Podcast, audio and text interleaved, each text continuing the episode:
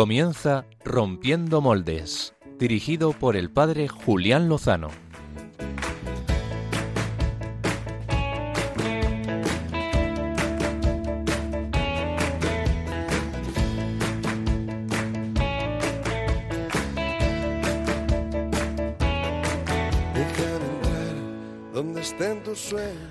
Muy buenas noches, queridos oyentes de Radio María, la radio de la Virgen, la casa de la Inmaculada Concepción y bienvenidos una noche más del domingo al lunes, como cada dos semanas, aquí está todo el equipo de Rompiendo Moldes. Este que les saluda no es el padre Julián Lozano, que hoy no está con nosotros, sino que está malito. Soy el padre Pachi Bronchalo, colaborador también del programa y hoy, bueno, pues llevando aquí las riendas en esta noche. Y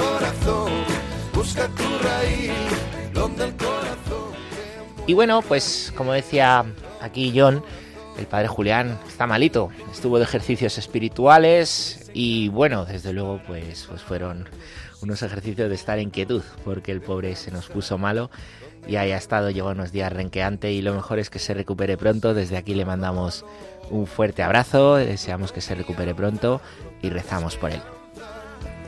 Si te dejas ir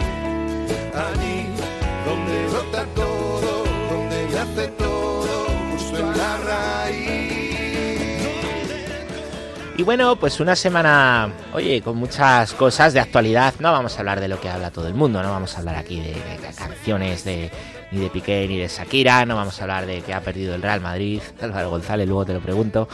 Bueno, mucha actualidad. Yo quería comentar una cosa y es que ha habido esta, bueno, esta semana bastante polémica porque en Castilla y León se habla de que las mujeres que quieren abortar pues eh, tengan pues también una prueba médica primero para escuchar el latido de la vida del niño o de la niña que llevan dentro. Esto ha generado una gran polémica.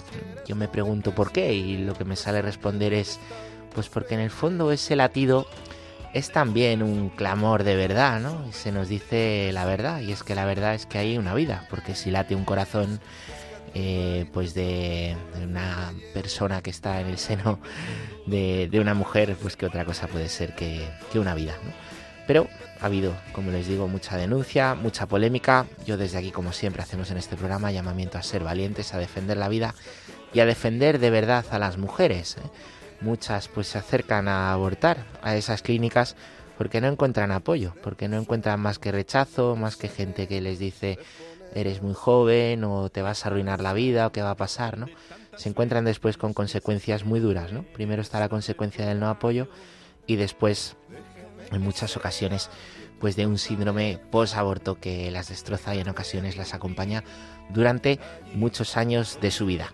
No es eso lo que queremos eh, pues simplemente decir aquí, sino también anunciar ¿no? que todos somos personas porque hemos nacido de, una mujer, porque una mujer valiente nos ha eh, pues amado, ha llevado adelante el embarazo, nos ha tenido.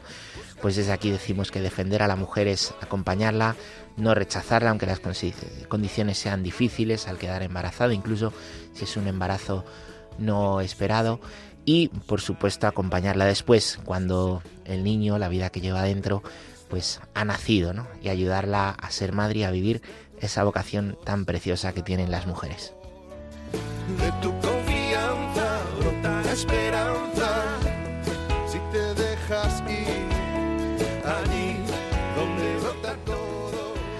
Y bueno, pues aquí estamos con los colaboradores habituales. Eh, un saludo, pues oye, un abrazo primero Alvarito, que está ahí, Álvaro González, ¿qué pasa? ¿Te veo cansado? Muy buenas noches, Pachi, ¿qué pasa? Tengo un poco de frío, debo decir que he venido con las neuronas congeladas. Te, este has quedado, no has estado en Arabia, por lo que veo, que ahí hace bastante calor. Bueno, eso lo he seguido televisivamente, pero casi que, mejor el sofá, porque no ha habido un gran espectáculo, desde luego. Bueno, sí, si uno es madridista no ha habido un gran espectáculo, si uno es los madridista... estarán felices. Yo no, no lo he visto, ya saben que Álvaro González es muy madridista y parece que el Madrid ha perdido la Copa de España, o Copa de Arabia era Copa de España, Copa de Arabia. Supercopa de Arabia digamos. Supercopa de Arabia de España que se jugaba en Arabia. Bueno, que ha perdido el Real Madrid con el Barcelona y aquí está Álvaro González. Esto es estoico. Yo creo que eso es lo que ha puesto malo a Julián Lozano. Tampoco ha sido el chocolate de la oración con el obispo de Cienpozuelos. Pues eh, seguramente va a ser eso, pero no nos lo ha querido decir. Pero bueno, que solo es fútbol, no pasa nada. Y un saludo también cariñoso a John Valdés, que está aquí con nosotros. ¿Qué tal, John? Muy buenas noches. Oye, a ti se te ve contento. Eh, hombre, sí, de entrada, porque es la primera vez del año que, vengo. ¿No estuviste en la anterior? no, la anterior no. La, anterior no pude, pero hoy, hoy sí. Y la verdad es que feliz de estar aquí. Bueno, a ti es que el fútbol no te va. En pues mira, no te voy a mentir, no soy muy... En, Año Nuevo no pude estar... Mira, qué pena.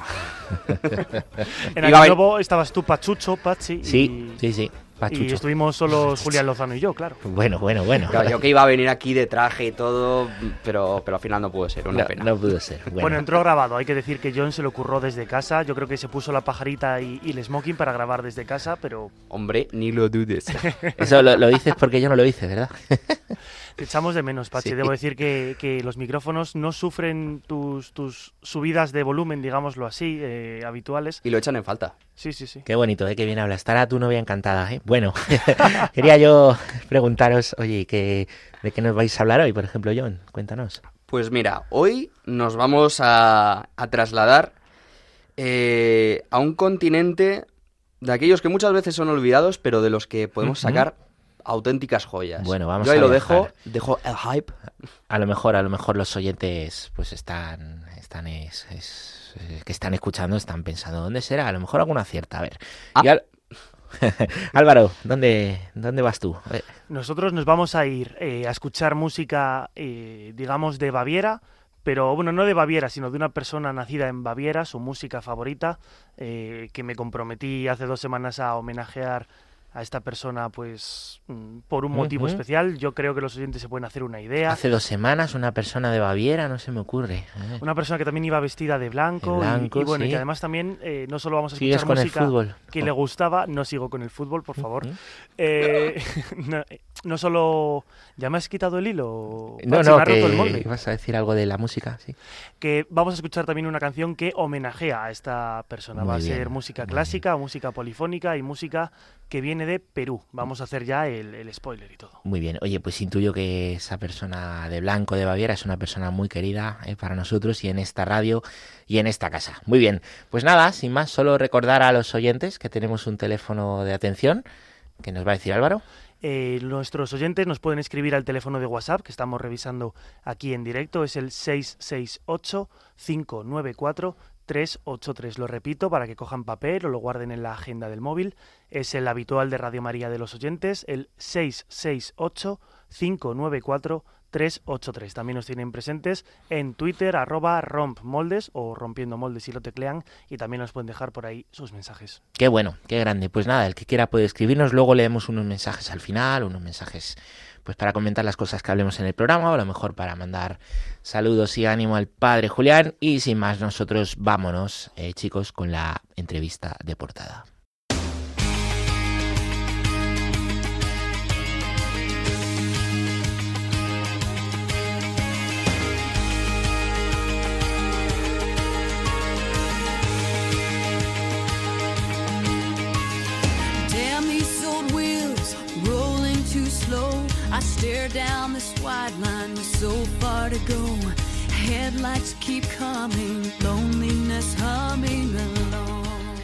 Bueno, pues em, es posible que a lo mejor desde la pandemia del coronavirus para acá hayan escuchado muchas veces ¿no? en, la información, en los noticieros, cómo han aumentado los casos de salud mental, de problemas de salud mental. No, no es algo pues desde luego nuevo, pero sí es algo que mm, en la palestra actual eh, pues preocupa, ¿no? Y va increciendo la preocupación por, por ello, ¿no? Eh, quizá la pandemia lo que ha hecho ha sido pues poner de manifiesto casos que ya había o, casos nuevos y causar a eh, muchas personas, ¿no? Una de las consecuencias, pues esos problemas de salud mental tanto en los más jóvenes como en personas más adultas, ¿no?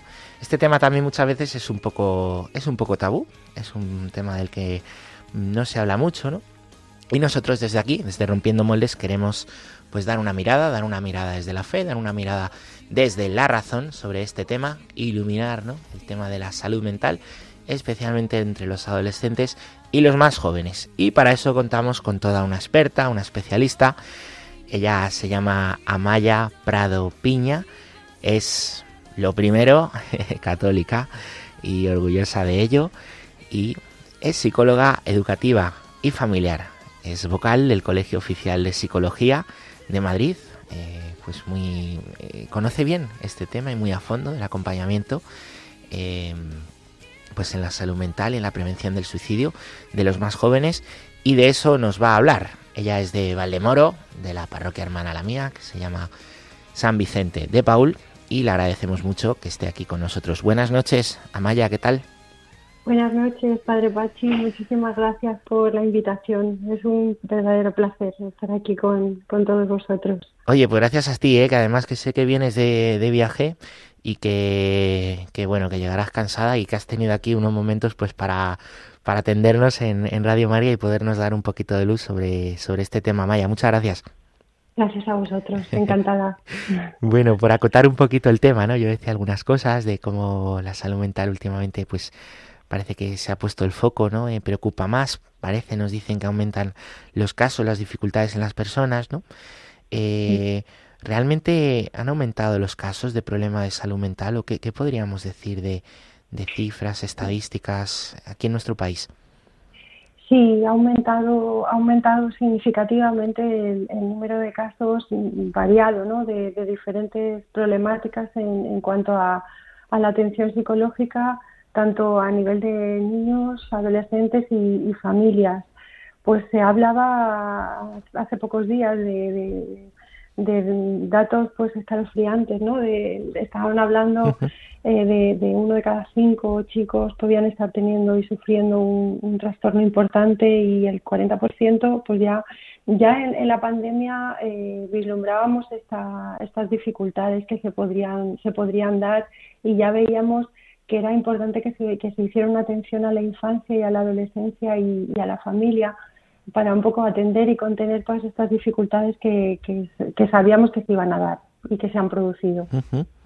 ¿Y cuáles pueden ser, Amaya, las, las causas, ¿no? las heridas que hay debajo pues, de un niño, de un adolescente, de un joven que, pues, que de repente manifiesta pues a lo mejor un, problemas de ansiedad o depresión o, Em, bueno, ¿qué puede haber debajo?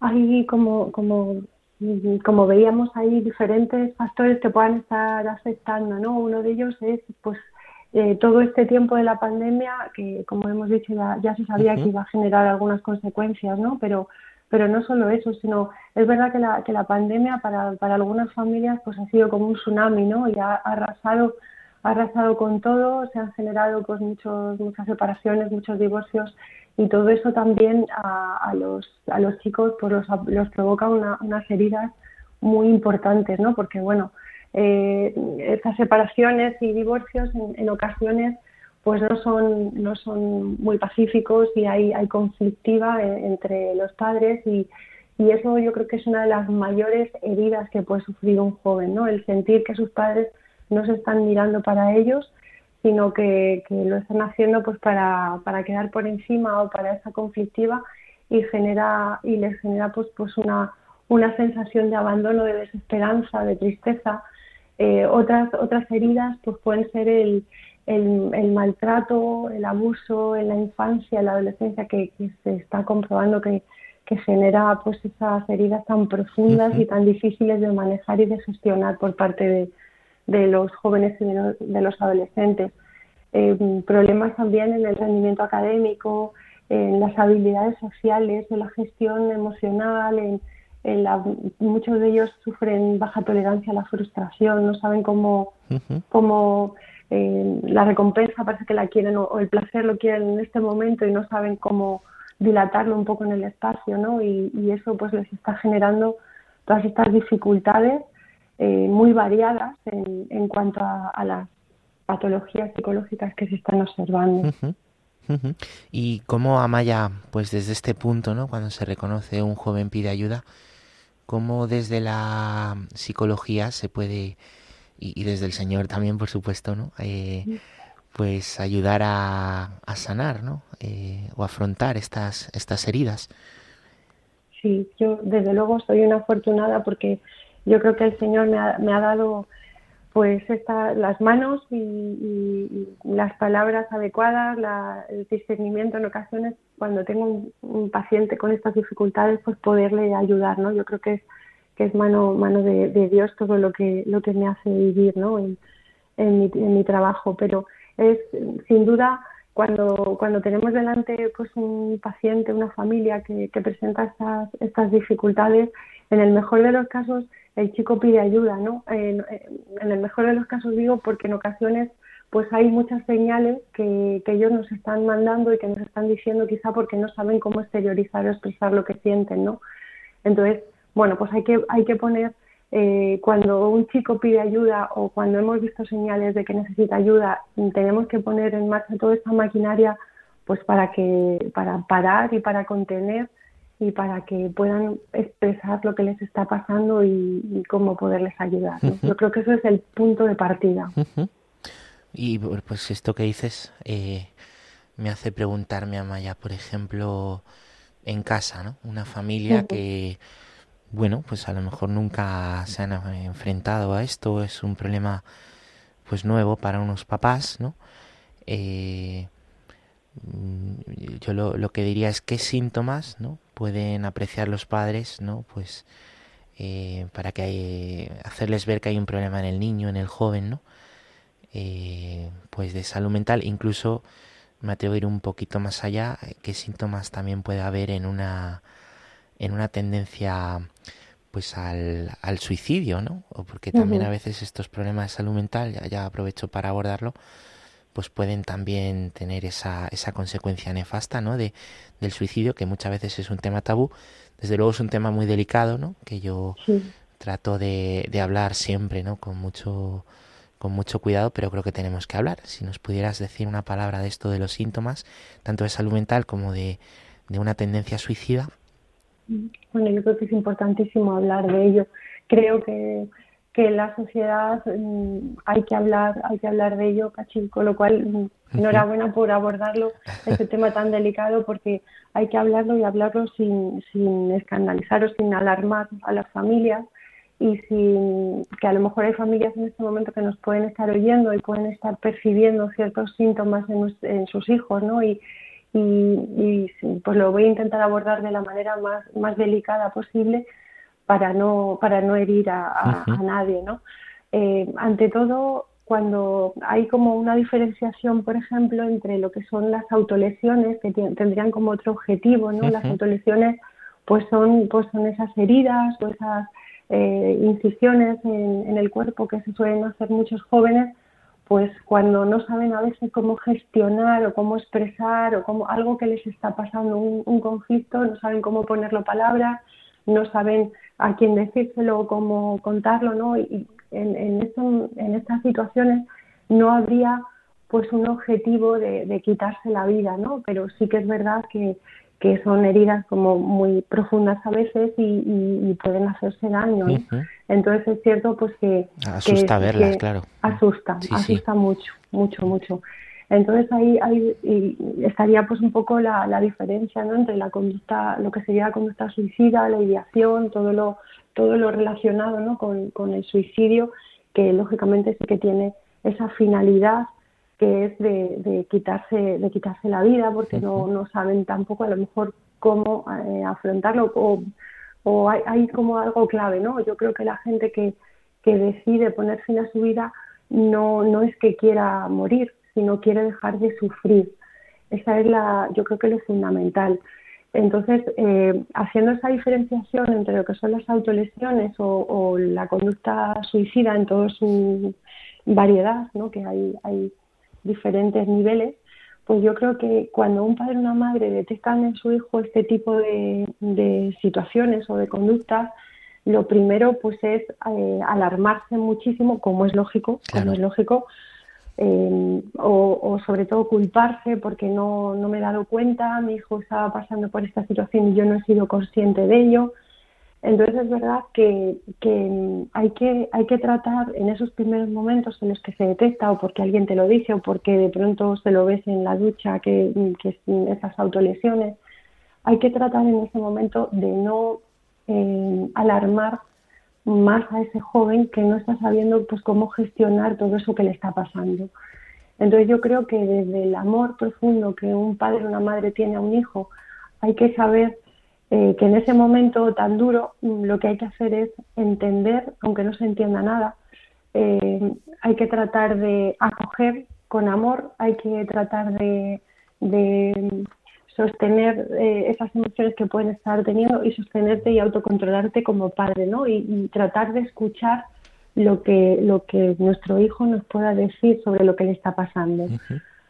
A veces no saben, pero lo que hay que hacer sobre todo es no culpar o no culpabilizar por, detectar este tipo de conductas. Tampoco es mm, algo que, muchas veces puede pasar. ¿no? Lo, que primero me puede salir como padre o como madre es decirle, eh, pues es que esto lo estás haciendo por llamar la atención. ¿no? Yo mm, siempre digo a los padres, digo, mm, yo no, yo no digo que no sea una llamada de atención o deje de serla, pero si mi hijo me está tratando de llamar la atención de esa manera y no entiende otra forma, qué duro, ¿no? Qué duro porque no, no le encuentra las palabras, no encuentra la forma de expresar a lo que le está pasando de otra forma. Entonces, yo diría un poco mm, contención inicial y escucha con amor, una escucha activa y, escuchar con atención todo lo que nuestro hijo nos tenga que decir. Y por ejemplo, Amaya, en esos casos en la familia, o a lo mejor pienso, aquí nos escuchan sacerdotes, catequistas, ¿no? En el ámbito parroquial, que a veces también detectamos, ¿no? Estas cosas y realmente asusta verlo. ¿Qué ayuda a decir y qué ayuda no decir? Por ejemplo, has dicho, estás llamando la atención, que yo a veces lo he escuchado decir o, he escuchado a chicos decir, es que hay veces que un adulto ha dicho, esto lo haces por tal. Em, bueno, pues ¿qué, ¿qué ayudaría a decir y qué ayudaría a no decir? Yo diría una cosa súper importante, Pachi, y es que qué papel tienen muchas veces los catequistas, que tenéis los sacerdotes, eh, papel de verdad a veces vital, vital de, detectar algo y porque a lo mejor esa chica pues se sincera contigo, se sincera con su catequista, se sincera con alguien, con un compañero de, confirmación de alguien que, le, en un campamento, en una pues en un retiro que pueda a lo mejor decir qué importante esos momentos, ¿no? Por eso también es muy, muy importante eh, cómo abordar, ¿no? Porque, porque ante todo, lo primero que tenemos que saber es que si hemos detectado esto pues en algún, en algún chico, lo, más importante es que hay que, hay que decirlo, hay que decírselo pues a sus padres o hay que decírselo a las personas relacionadas. Eh, siempre pues con, con, ese niño ¿no? que nos ha contado, que nos ha, que nos ha dicho lo que le está pasando, pero, pero sí decirle que, hay que ponerse en manos de alguien especialista para que le pueda ayudar y que, que tú, pues desde donde estás, le vas a poder apoyar y le vas a, vas a poder estar ahí como un buen soporte. eso es importantísimo. El, el qué decirle, pues sobre todo eh, hay que evitar decir este tipo de, frases ¿no? que están como muy manidas y que están muchas veces en las redes sociales de, de pero si eres muy joven o tú puedes con todo o, o es que no sabes las cosas duras que te pueden venir en la vida y esto no es nada o no, porque para el joven eh, lo que le esté pasando en ese momento es súper importante, o sea, es su vida entera entonces no hay que no hay que disminuir la importancia de lo que pueda estar pasando porque lo que le está ocurriendo es que no sabe gestionarlo. Mm, sea o no sea importante para ese joven, eso es importante. Entonces hay que entenderlo y hay que saber que, que, no ayuda el decirle pues son llamadas de atención o, o voy a decir solo a tu padre en este momento. No, o sea, hay que lógicamente hay que hay que hablarlo con, con su padre o con su madre eh, o con alguien que le pueda ayudar o que, esté bajo su cuidado, pero sí que mm, abordarlo de una manera muy delicada y no, no dejar pues a esa persona que nos ha hecho esa confidencia, dejarle mm, sin, sin esa ayuda, ese soporte. Yo te voy a ayudar y voy a estar contigo si quieres mientras te, se lo contemos a, a tu padre o a tu madre y, yo te voy a ayudar. O si no te atreves, pues pues si quieres se lo cuento yo y, luego hablamos contigo, pero, pero de alguna manera yo creo que hay que eh, hacerle entender que, que hay ayuda y que hay solución y que, y que tú puedes iniciar pues todo ese mecanismo que se va a ir eh, generando posteriormente de ayuda. Yo creo que es importante eso, sobre todo, no decirle que es una llamada de atención, no quitarle o restarle importancia, porque muchas veces no sabemos, o, tú vas a poder con todo, este tipo un poco de, frases que, podemos encontrar a lo mejor en las redes sociales de psicología positiva o de coaching y, todo esto que a veces no, no son la mejor, porque no sabemos el nivel de desolación y de desesperación que tiene el joven que tenemos enfrente. Claro. Pues ya, ya que dices de redes sociales, la verdad es que ha sido una respuesta tan clara, te lo agradezco. Eh, yo he, visto, ¿no? Muchas veces, eh, vamos, leía el otro día, ¿no? En las redes, como en las redes sociales hay ciertos hashtags que utilizan los jóvenes, ¿no? Pues para publicaciones de este tipo, ¿no? De tipo de cómo cortarse, por ejemplo, o de bulimia, cómo disimular, sí, problemas de, pues que hay un problema alimenticio, eh, ¿no? Y, ahí comparten, ¿no? Eh, incluso, vamos, yo conozco que no, no me he metido ni pienso, ¿no? A ver eso, pero, pero comparten muchas veces fotografías, mensajes, ¿no? Eh, chavales, pues que tienen este tipo de, de, problemas, ¿no? Te quería preguntar, ¿no? ¿Cuál es la influencia en esto de redes sociales o de qué manera influyen? Si hay también a veces en esto un contagio y bueno, pues una palabra, ¿no? A padres educadores sobre, sobre las redes sociales y, los niños. Sí, las redes sociales ejercen un efecto contagio bastante impresionante y, hay que tener en cuenta pues, pues que muchas veces son, son chicos en edades como muy tempranas en las que tampoco saben discernir muy bien dónde se están metiendo o incluso eh, en los propios círculos de amigos que se generan también en las redes sociales, que es grupos más privados donde se puede dar este tipo de información, pues ahí eh, a veces pues como una, una manera de sobreexposición ¿no? al like o al me gusta o como forma también de, de mejorar eh, tu autoestima, pues los chicos cuentan todo a modo de testimonio, con pelos y señales, todo lo que les está pasando, cómo lo hacen, enseñan sus autolesiones y todo eso, pues a veces eh, puede ser un efecto llamada. Es decir, mm, yo estoy viendo que a esta niña que se autolesiona le genera mm, pues más alivio en, la gestión de sus emociones, hacer este tipo de cosas, pues yo voy a probarlo también. Estamos en una edad en la que, eh, una, edad a veces peligrosa de, querer probar y de contagiarse pues de las conductas de los demás, tanto a veces para, para bien, muchas veces para bien, pero también a veces para, para cosas que les pueden tener consecuencias muy negativas. Entonces, los padres tienen que estar atentos a las redes sociales de sus hijos y dónde se están metiendo, qué están haciendo. No se trata de fiscalizar, pero sí, pero sí tratar de tener una buena comunicación con ellos para poderme sentar con mi hija adolescente y que me enseñe pues su TikTok o su Instagram y, qué es lo que está haciendo, ¿no? Y yo creo que es, que es importante porque ahí hay un efecto llamada muy grande. Hola Maya, ¿qué tal? Em, yo quería hacerte, hacerte una, una pregunta. Bueno, acabamos de hablar de, un poco del, tema de, las redes sociales, de cómo influyen, también en esta cierta mentalidad de, psicología positiva, ¿no? También un poco la de la de ser tu propio jefe y de que si no vas bien a veces te pueden insinuar o decir que es tu culpa y tal. O sea, ya hemos visto que, que estas no son las vías por las que, por las que solucionar este tema, y, sino que hay otras como, obviamente, pues eh, ir al psicólogo, ¿no? Eh, a mí se me ocurría eh, una cuestión y es que el, el tema de, de, los psicólogos aquí en, aquí en España por lo menos, no sé en otros países, pero vaya, aquí quizás está, está bastante mm, precario, por así decirlo, no sé si, es exactamente la palabra, pero a veces es complicado ir, ¿no? Porque tienes la sanidad pública que normalmente te convocan una vez cada tres meses, mm, puede ser, y luego la privada pues eh, tiene lo que tiene, que es cara, ¿no? Entonces eh, puede haber personas o familias que, que sientan que no tienen una alternativa por ese camino, ¿no? No sé. Sí, y, fíjate qué, importante esto porque yo iría un paso un paso más y es que eh, sería muy importante, por ejemplo, que hubiera psicólogos en los centros educativos porque ahí se, se haría una prevención muy muy inicial de muchas de, de, estos comportamientos y una detección de muchas en muchas situaciones en un contexto muy natural como es pues como es el instituto y, y ahí pues eso tenemos esa carencia también.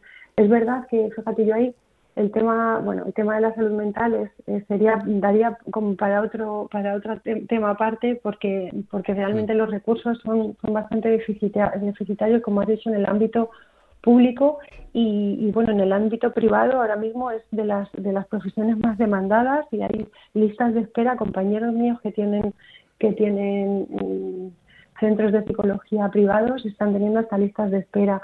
Y es verdad que que bueno, yo creo que hay veces que también hay que priorizar, ¿no? En la salud mental, eh, no sé, esto no quiero no quiero ser, eh, pero creo que tengo que decirlo, ¿no? ¿no? No quiero ser tampoco buenista, ¿no? Y decir, un padre que su hijo está teniendo una dificultad eh, y que a lo mejor considera que no le puede pagar un recurso, pues tiene, tiene que pensarlo, ¿no? Si, si a lo mejor en vez de pues, tener el móvil de última generación o tener a lo mejor una atención psicológica. Igual esto levanta alguna ampolla, no, no, no quiero ser eh, en ese sentido, mm, a lo mejor no soy políticamente correcta, pero, pero creo que en el tema de salud mental los padres tienen que estar muy, muy atentos y, a veces, mm, si por desgracia no podemos tener un, un recurso, que en, en, ello también estamos eh, luchando y reivindicando desde el Colegio de la Psicología de Madrid, por lo menos para para que se pueda para que pueda haber más recursos al, al respecto pero si no se puede pues hay veces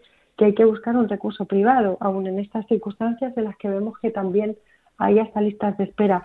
Pero pero creo que es fundamental cuando un cuando nuestro hijo está presentando un problema importante como puede ser unas autolesiones o como puede ser una conducta mm, suicida en cualquiera de, su, de sus niveles yo creo que no hay que pensárselo. O sea hay que acudir al, al psicólogo y, hay que pedir ayuda, porque desde casa muchas veces no, no, no lo vamos a conseguir.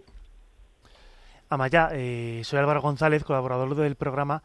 Eh, yo te quería preguntar por qué se puede hacer desde la posición de los jóvenes, ¿no? Eh, porque da la sensación de que lo vemos con las redes sociales, que el contagio se produce de lo malo, pero no de lo bueno, ¿no? ¿Cómo mm, se puede enfocar este tipo de problemas para que, eh, que ellos mismos puedan ser conscientes de que ante estos problemas tienen que mostrar algún apoyo o acudir a algún tipo de adulto, alguna referencia eh, que se les pueda ayudar sin que queden también como una traición o como un chivatazo, ¿no? ¿Qué, qué enfoque se les podría dar a los jóvenes para, para acercarle, para ayudarles, ¿no? Con, con todo esto, ¿de qué manera se, se puede enfocar? Yo creo que es súper importante decir también que los jóvenes son son maravillosos. A mí me encanta trabajar con ellos porque son tienen una, una capacidad estupenda y muchas veces a través de los propios adolescentes se ayudan muchísimo entre ellos, ¿no? Muchas en muchas ocasiones se ha hecho se ha hecho diferentes proyectos en centros educativos en los que eran los jóvenes los que ayudaban a otros jóvenes y eso puede ser alumnos ayudantes o, o en, en, las parroquias también cuando son los propios monitores que son chicos casi casi de su edad cómo ellos también pueden, pueden ayudar y cómo pueden eh, decir pues la palabra exacta no en un momento determinado. A lo mejor contar tu propio testimonio decir oye mira a mí me pasó esto y yo hice esto otro o sea, se puede hablar con, con profesionales que les pueden dar ayudas y pistas de cómo hacerlo si se detecta algún caso pero pero eh, yo creo que entre ellos se pueden se ayudan muchísimo y se ayudan muy bien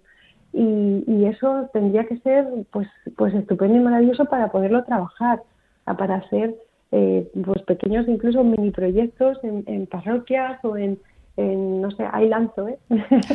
hay lanzo. Bueno, tomamos, tomamos el guante, ya sabéis que... Porque, porque, es verdad que es que entre ellos, o sea, tienen la, la esa capacidad tan tremenda de, de poder eh, mostrar, pero también aprender aprendo casi mejor del que es casi de mi edad que, que si me lo va si, lo, si se lo voy a contar yo a un instituto con mis cuarenta y tantos años, ¿no? Que, que, me ven como súper vieja.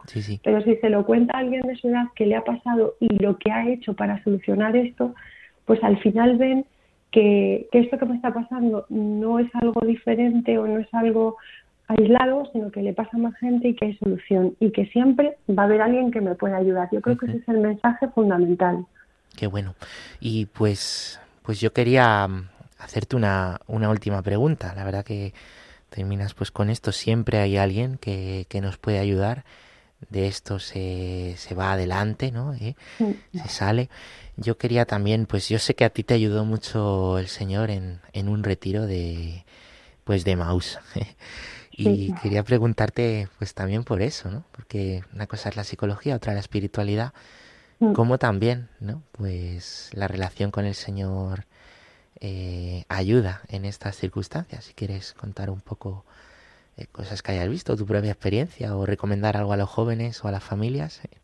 Sí, yo creo que es que desde mi propia experiencia, pues creo que, que hay un cuento muy bonito que se llama El vacío, que viene pues un poco a dar a entender que todos nosotros sentimos a veces ese vacío, ¿no? Todos, todos sentimos el vacío y que hay veces que tratamos de ponerle tapones a ese vacío porque, porque el vacío duele mucho, provoca mucha desesperanza, mucha...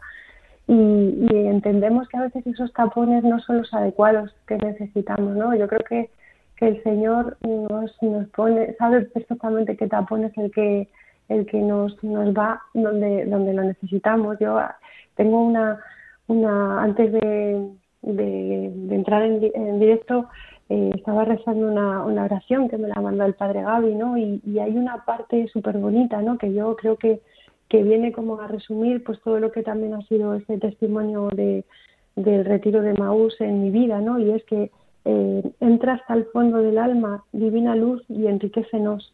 Mira el vacío del hombre, si tú le faltas por dentro, mira el poder del pecado cuando no envías tu aliento. Yo creo que, que muchas de las cosas, esto ya es algo mío personal, no, no tiene tanto que ver con la parte psicológica, sino con la parte espiritual, ¿no? Y, uniendo con esa formación que, que, gracias a Dios tengo en psicología, pues yo creo que me he podido formar esta hipótesis, ¿no? Pero es algo así como que, que yo creo que, que con, dejamos, si dejamos al Señor de lado en nuestra vida, eh, pues yo creo que, nos falta todo, nos falta todo. Entonces, en el momento que tienes ese encuentro de verdad con él, pues es como que todo tiene sentido y como que todo se enciende la luz de tu vida.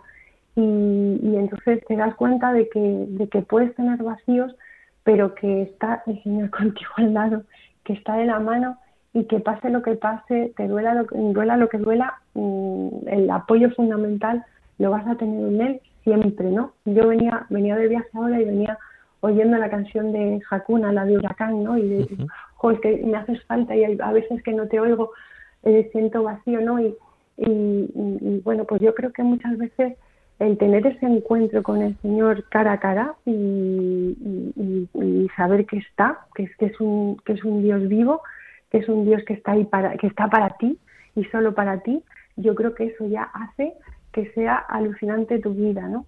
Yo creo que, que, los jóvenes tienen pues muchísimos encuentros, muchos el, retiro de FETA, le consta que ha habido grandes transformaciones en, los sentimientos que han tenido los jóvenes y, y que, vamos, yo lo recomiendo muchísimo, recomiendo el de, el de Maús, por supuesto, tanto de hombres como de mujeres. Yo creo que ese es el encuentro que tienes con, con el Señor que te va a poner el broche a tu vida y que, y que a partir de ahí, por muchos vaivenes que tengas, pues, pues es que siempre vas a estar llena de Dios.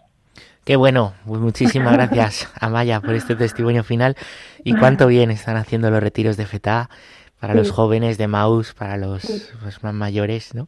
que desde aquí también recomendamos. Y es verdad que, que, Dios está vivo y que una relación personal con el amigo, ¿eh? con el esposo, pues pues sana, sana, pues como nos sanamos nosotros, ¿no? Entre amigos y hermanos, eh, pues en, en, nuestras parroquias, en nuestros lugares de vivencia de fe, pues con el Señor también sanamos, ¿no?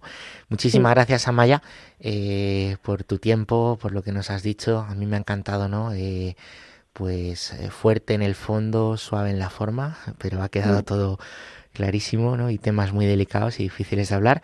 Desde aquí te lo agradecemos y te mandamos un fuerte abrazo a ti, a tu comunidad de, pues de Maús, a tu parroquia de San Vicente de Paul en Valemoro y esperemos algún otro día poderte tener para seguir hablando de estos temas. Muchísimas gracias. Encantadísima. Pachi, muchísimas gracias a todos. Un abrazo. Un abrazo. Bueno, bueno, impresionante. La verdad. impresionante, impresionante. Yo he, he aprendido, ¿no? Desde luego. Y vamos a seguir aprendiendo. ¿eh? Aquí John, que nos dice que también él le ha impresionado. Mm. Pues tiempo de que él nos, nos hablara un poquito. ¿eh? Así que adelante, John, con su sección de los jóvenes rompedores. Dale.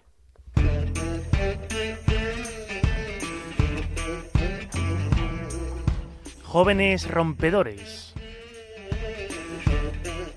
Con John Valdés. Throw me like a stone in the water, watch the mud rise up. Dress me like a lamb for the slaughter, pour me in your cup.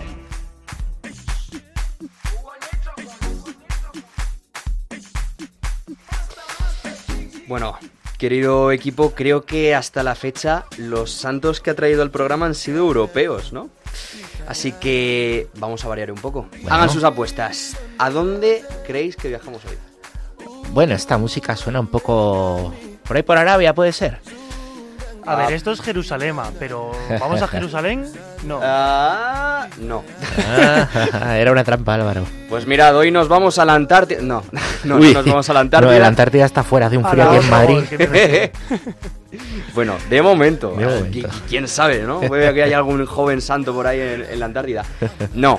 Hoy nos vamos a, a África y nos vamos a hablar concretamente de, de una muchacha que antes, fuera de micros, hemo- eh, creían que íbamos a hablar de Josefina Paquita, ¿no? Mm, Yo lo dije, sí. Lo dijiste. Pero eh, no, hoy vamos a hablar de Tegués de Shade Kapangala. Un... África es un lugar con muchas zonas eh, en- muy bellas, pero como ya sabemos la vida puede ser especialmente dura y con situaciones de mucha necesidad por ahí, ¿no? Y bueno, sobre esta muchacha, Tegués, eh, se conocen muy pocas cosas de ella y la información sobre su vida no es la que más abunda en Internet precisamente pero podemos rescatar varias cosas para conocer un poco mejor a, a esta muchacha que en lo poco que sabemos tiene muchísimo que decirnos. Así que vamos con ello o qué? Qué bueno. Me tienes vamos, intrigado, Vamos con ello. Mm. Dale. Bueno, Tegués eh, nació en 1994 en Kinshasa, es la capital de República Democrática del Congo, en pleno centro de África. Allí creció y vivió toda su infancia y adolescencia. Durante este tiempo creció física, mental y espiritualmente. Era muy cercana a las religiosas de la Sagrada Familia. Tanto es así que eh, poco antes de morir sintió que Dios la llamaba a ser religiosa en esta misma congregación. Y de este modo, Teres hizo la etapa de aspirantado a las religiosas de la Sagrada Familia. Y se puso así al servicio de los más necesitados, que como sabemos, en nuestros países, y como ya se ha dicho, no son pocos. En 2018, Tegués ya llevaba un tiempo como aspirante a la congregación e iba a pasar de etapa, iba a entrar ya en la congregación en calidad de postulante. Sin embargo, pocos días antes, el Señor le llama a darle un servicio diferente. En un país tan conflictivo, las protestas y las manifestaciones violentas son de lo más habituales. Más bien manifestaciones con, viol- eh, con violencia, no violentas per se, ¿no? Y aquel 21, mm, 21 de enero de 2018 no era la excepción. Al salir de misa, Tegués se encuentra con una protesta eh, tornada en tiroteo entre policías y manifestantes. Entre los que huían de las balas y los gases lacrimógenos se encontraba una niña, y Tegués la vio. Corrió a protegerla y la ayudó a salir de ahí. Pero en medio de toda esta situación, Tegués resulta herida de muerte por una bala disparada por los policías. De este modo murió Tegués Kapangala a los 24 años, dando la vida como Cristo por salvar la vida a una niña a la que ni siquiera conocía, pero que veía que estaba necesitada y en peligro. Eh, su tío recuerda al respecto una frase que dijo poco antes de morir. Dijo, pronto seré bienaventurada.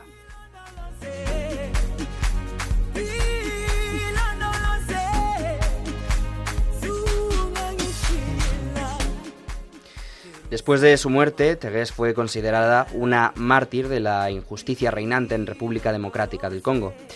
Y bueno, yo creo que más allá de posicionarla y apropiársela eh, uno u otro movimiento, podemos decir que ella fue, ante todo, una fiel servidora de Cristo y que en un momento que fue seguramente de miedos y de dudas a un nivel extremo, contó con la gracia y el valor de lanzarse a dar la vida por los más débiles, llegando incluso a una imitación perfecta de Jesús al dejar derramar su sangre por la vida de esa niña.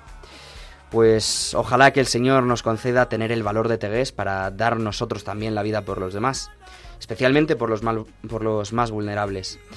Sea a este nivel o al que Dios nos pida en cada momento, siempre confiando en que aunque todo parezca perdido, el Señor vence siempre. Hay esperanza, a pesar de todo.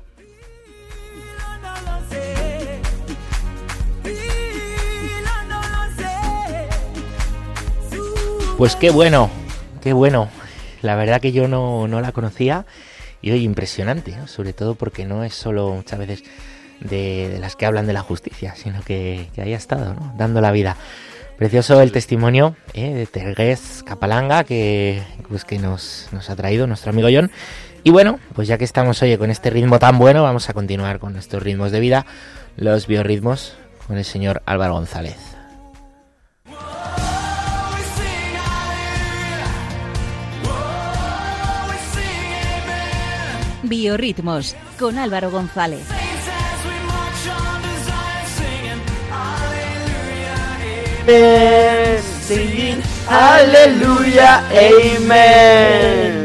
Aleluya. Bueno, todo el mundo canta, ¿eh? Con Oh, nosotros. yeah. Creí que estabais haciendo playback, por eso os he abierto antes de tiempo. Nos has pillado, lo siento a los oyentes que les habremos dado un susto. Bueno, yo espero que, que no se haya estropeado la emisión. He visto por aquí las barras rojas subiendo, rebotando. Qué lío de luces. que no llueva. Bueno, biorritmos, biorritmos es inevitable, eh, Patsy y John, yo creo, que, que abramos los biorritmos, que dediquemos esta Sí. canción, esta sección a la canción del momento. No está Julián Lozano, como está convaleciente no puede detenerme. Además, eh, futbolísticamente tampoco hay nada mejor que hoy nos haya motivado a hacer algo distinto. Y, y puede hacer esta noche inolvidable escuchar esa canción. Ay, ay, ay. No. como es eh, llevo todo el rato pensando en el estribillo no es na- o sea es que ya abro los ojos y lo escucho Te iba a decir, si podemos ser la única emisora de radio que no la pone, pues también está bien. por eso lo vamos a evitar hoy se rompe moldes evitando hablar de ese tema Del Así que tema, quiero muy dar bien. Pachi, un par de datos que me han impresionado ¿eh? A ver, a ver, siempre se aprende contigo. esta canción tardó 8 minutos en alcanzar el millón de reproducciones en YouTube Ajá. Se refiere a la última canción de Shakira, por si algún oyente no... Sí, sí, claro, claro. Yo creo Vale, que vale. creía que mi, que mi entonación fallida ya había dado referencia de sobra. Puede ser, puede ser, la polémica de la semana. Y, y cin- y supera ya, eh, bueno, cuando he hecho el guion, que era esta tarde, eh, Sí. sumaba ya más de 140 millones de reproducciones en apenas Mm. tres días entre YouTube y Spotify. Como nosotros, ¿no? no, no, no tenemos- Huracán, que lo citaba antes a Maya, eh, se quedó cerca cuando se hizo viral. Bueno, cerca, a lo mejor llegó a los 10 millones. Pues Huracán es buenísima y mucho mejor. es buenísima y mucho mejor. Desde luego no es no da la imagen de, de adolescentes eh, del despecho, ¿no? Que, que otros teníamos en Twenty. Vamos a dejarlo ahí. Pero bueno, hace dos semanas ya, queriendo dedicar esto a lo que tenemos que dedicarlo, el mundo y la iglesia despedíamos a Benedicto XVI. Nosotros mismos lo hacíamos en un programa especial que se puede escuchar en radiomaria.es y también en plataformas digitales. Y yo me comprometía a traer la faceta melómana y amante de la música del Papa Benedicto, una dimensión enorme. Si San Juan Pablo II brillaba por su pasión por el deporte, no hay duda de que para Benedicto XVI una de sus pasiones era la música clásica, su amor al piano y, por ejemplo, esto daba, daba valor, daba testimonio con ello en su 80 cumpleaños, en un concierto que celebraron en el Vaticano en su honor, diciendo que Dios había puesto la música a su lado casi como una compañera de viaje que siempre le había dado consuelo y alegría. Su primer encuentro con la música se produjo en 1941. Tenía 13 años, Benedicto XVI, cuando acudió al Festival de Salzburgo con su hermano Georg para escuchar la misa en do menor de Mozart. Pero aparte del genio austriaco, Benedicto siempre mencionó entre sus músicos favoritos a Giovanni Perluigi da Palestrina, al que definió como el príncipe de la música sagrada polifónica, y su obra como un patrimonio de la Iglesia y de la humanidad. Vamos a escuchar una muestra para cultivarnos con la obra de Giovanni Palestrina con su O Magnum Mysterium. A ver, a ver.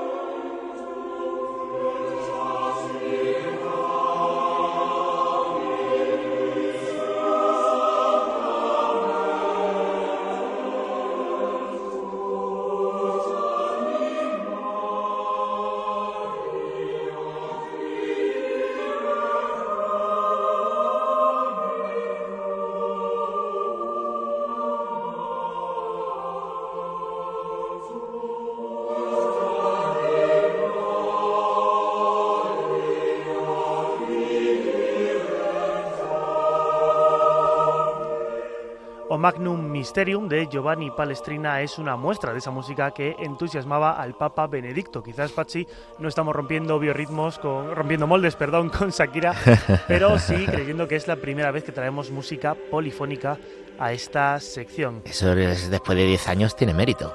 La verdad es que sí, es, parece difícil seguir rompiendo moldes en este programa, pero siempre lo hacemos. encontrando la forma. El gusto del Papa Benedicto por la música era exquisito. En octubre de 2016 daba otra definición de lo que significaba para él.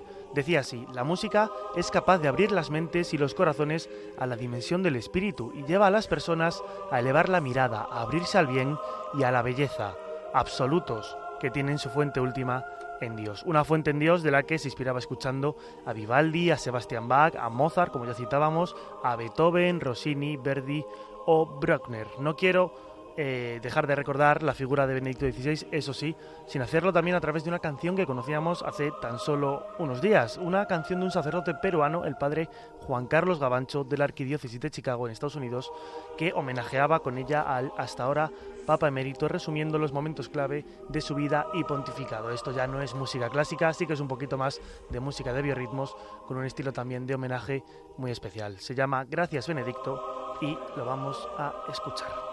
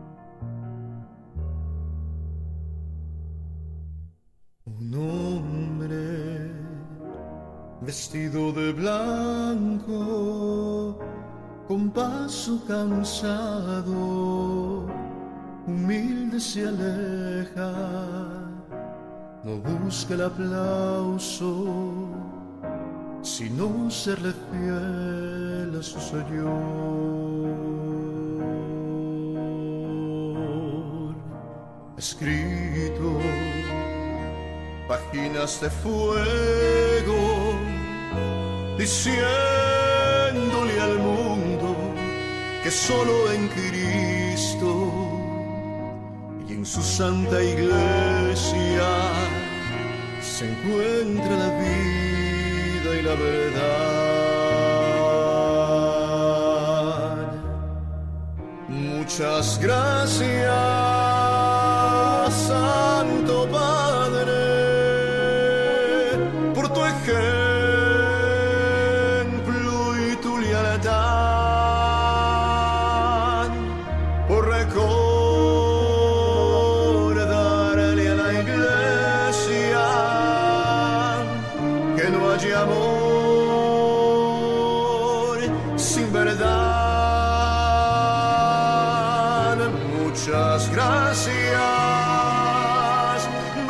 Pues oye, bonita canción y la verdad es que no sé si me gusta más la canción o lo que decía Benedicto de la música. Cualquier frase que decía este papá era para hacer casi ejercicios espirituales. ¿eh? Y hablando de ejercicios espirituales, tenemos al otro lado del teléfono, aquí brevemente, a alguien que acaba de estar, Julián Lozano. Buenas noches.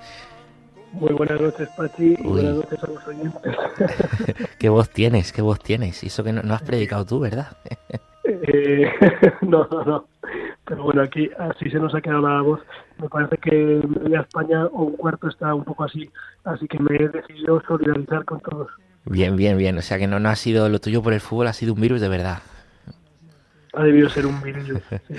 No, he gritado, no he gritado en el fútbol, de- salvo el partido del torneo Golfing la semana pasada un poquito, pero nada. Qué bueno, Vaya. qué bueno. Vamos a echar un desempate que sepáis, ¿eh? entre mi parroquia de Valdemoro y la suya de Cienpozuelos, a ver cuál es la mejor de las dos pronto. Y bueno, Julián, pues desde aquí lo que te damos es un fuerte abrazo, deseamos que te recuperes pronto, ¿eh? y con esta Gracias. última voz tuya que escuchamos, pues así los oyentes te encomiendan.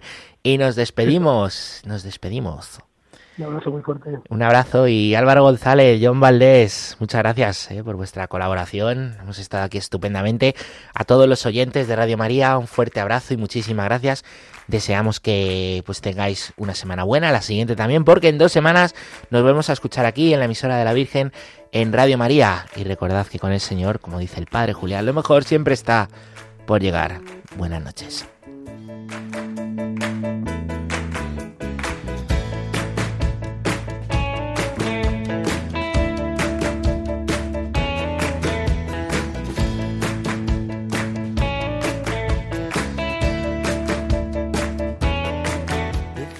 Han escuchado Rompiendo Moldes, un programa dirigido por el padre Julián Lozano. Déjame estar donde tantas veces piensas que no puedes, tal vez pueda yo. Déjame que sea yo tu fortaleza. Déjame vivir allí donde brota todo, donde nace todo, justo en la raíz. Donde el corazón empezó a latir, donde el corazón me espera y siempre, donde el corazón busca tu raíz, donde el corazón te mueva y lleve, donde el corazón, donde el corazón. En tus desengaños para repararlos y ser tu motor.